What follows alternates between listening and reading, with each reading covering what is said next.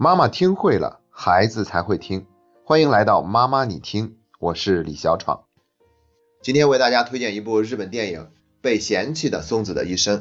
这部电影在二零零六年上映。日本电影早就过了靠煽情来赚取观众眼泪的阶段，他们更加注重对人物形象的刻画。这种刻画往往极致而又纯粹，对人性有着更深刻的洞见，所以也会引起观影者强烈的共鸣。这部电影也不例外，很多人在看完以后啊，都是泪流满面，不仅会为主人公的一生感到痛惜，也会为自己人生中的不幸感到难过。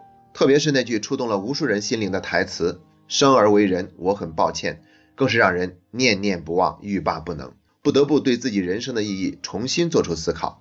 推荐这部电影的理由是，我们想和大家一起探讨一下松子童年的经历对他的一生究竟产生了怎样的影响。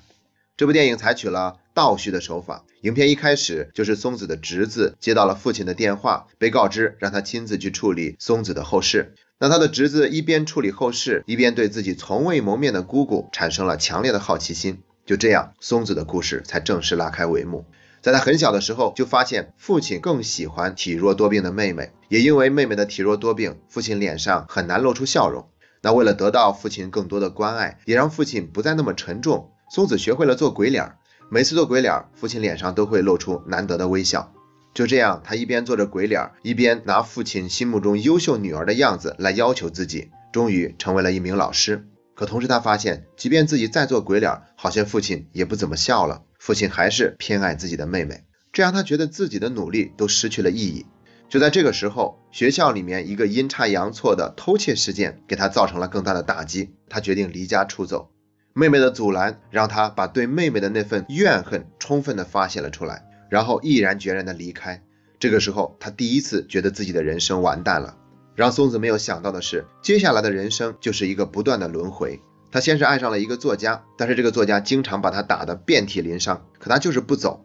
直到有一天，这个作家卧轨自杀了，他的希望再次破灭。就在这时，这个作家的一个对手对他的示爱，让他重新燃起了希望。可接着他就发现，那个人原来是有妻室的，希望再次破灭。就这样，有了希望，再失望，再次燃起希望，再次失望。松子遇到了很多的人，但总是以悲剧收场。终于有一天，他绝望了，他放弃了，不再渴求得到别人的爱，把自己完全封闭起来。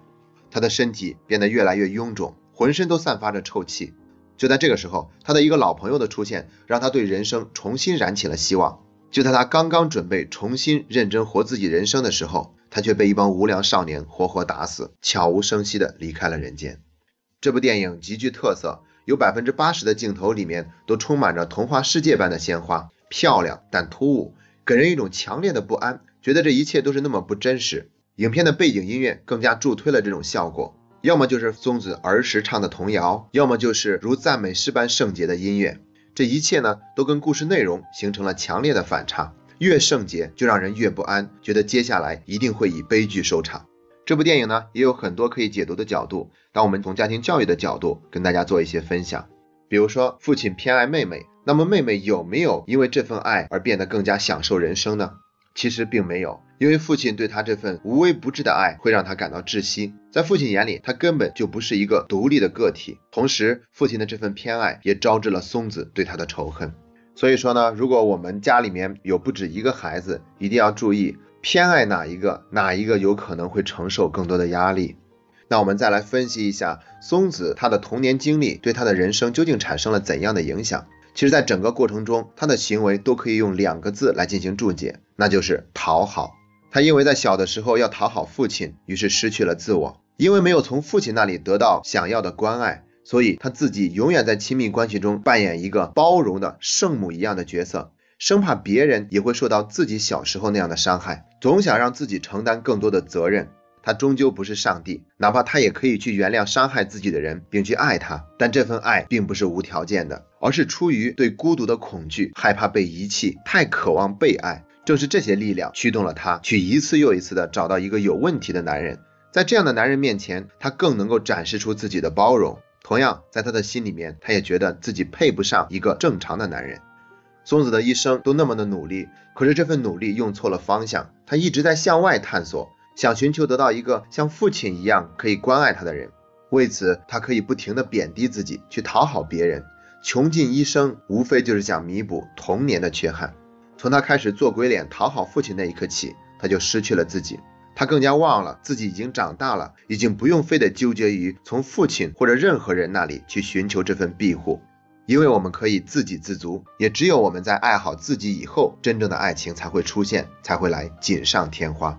最后，让我们来总结一下这部电影给我们的家庭教育都有哪些启示。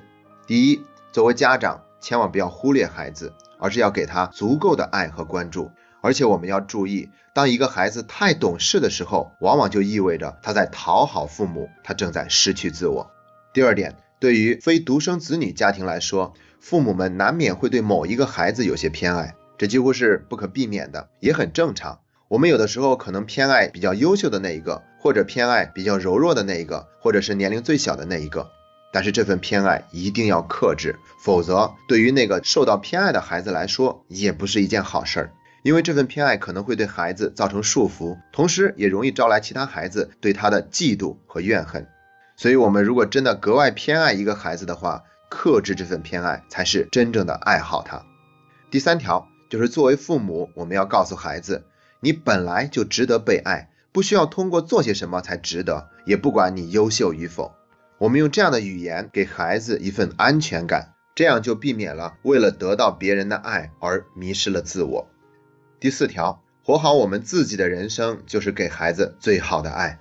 如果我们每天都活得悲伤、痛苦、愤怒、焦虑，那么孩子就会牺牲掉自己的快乐，因为他觉得如果父母过得这样不好，自己还在那里开心，就是一种背叛。他会让自己变成一个拯救者，就像松子小的时候为了逗父亲开心做鬼脸那样。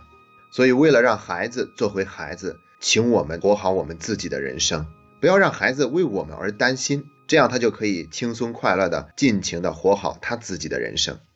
好了，今天的分享就到这里，这是妈妈你听陪你走过的第八十五天。